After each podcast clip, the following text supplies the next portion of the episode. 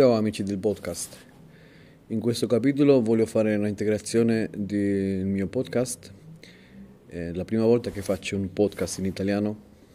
Veramente non è una cosa semplice da fare perché normalmente uno fa le cose nella lingua della sua mamma o nel, nell'idioma lingua che lui ha in testa. Voglio fare un'introduzione per fare attenzione nel mio canale. Voglio eh, portare a questo canale eh, delle volte, non sempre ma spesso, eh, podcast in lingua non in altre lingue, diciamo così, perché non so come dire veramente questo senza fare male.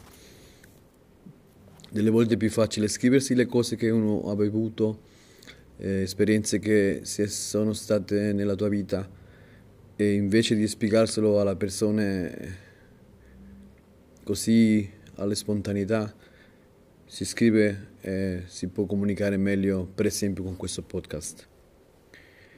È così che io ho amici e conosciuti che parlano altre lingue non soltanto la lingua che parlo io. Io parlo normalmente a casa lo spagnolo e il svizzero tedesco. Con gli amici e conosciuti ne parliamo altre lingue, non è soltanto il tedesco o il tedesco svizzero, c'è anche gente che parla italiano, gente che parla il francese, gente che ci parla in inglese. E non è che abbiamo forse la stessa regolarità, ma diciamo che una o, due volte ogni due mesi eh, c'è l'opzione di parlare con questa gente.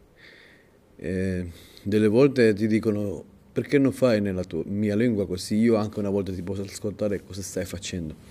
E questo è stato più o meno il motivo di fare questa introduzione per farci ascoltare la spiegazione di perché faccio podcast, perché faccio, per esempio c'è un canale di YouTube, c'è una pagina, una, una site web.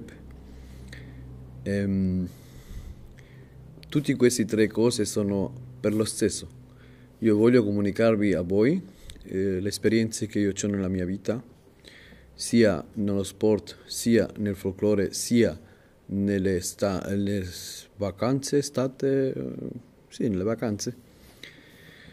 Perché penso che ci siano troppe cose che sono tristi e io voglio portarci ehm, la vita un po' più colorata. Perché è così che la gente come io, per esempio, che è tutto negatività, tutto quello che vede è negatività, tutto, tutto c'è un perché negativo e delle volte questa è la maniera di, di farci apportare un po' di colore, un po' di allegria, allegro, un po' di, di essere felici e magari lo trovi con questo qua. Um,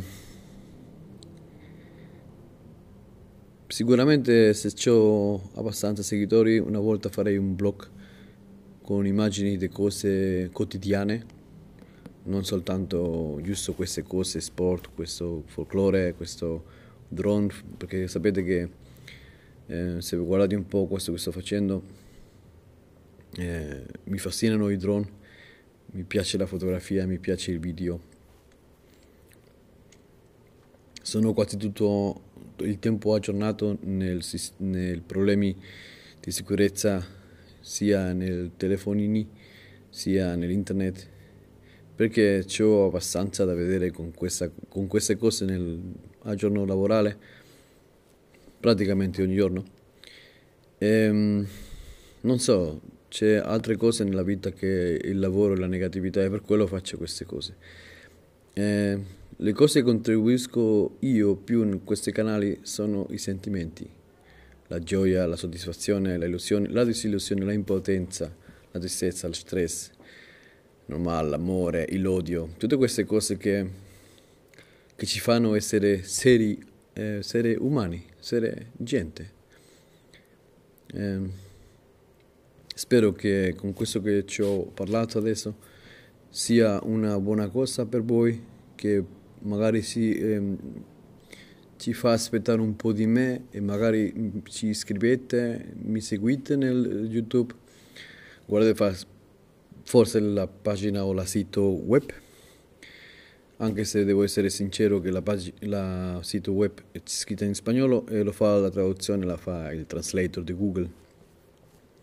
Ma se volete ascoltare cosa ne pensa uno, per esempio io, di un tema che voi esponete nei commentari, magari eh, è così che ho la stessa idea di te, sono d'accordo in tutto, o può essere che sono in contrario totalmente, anche se comincio più o meno uguale.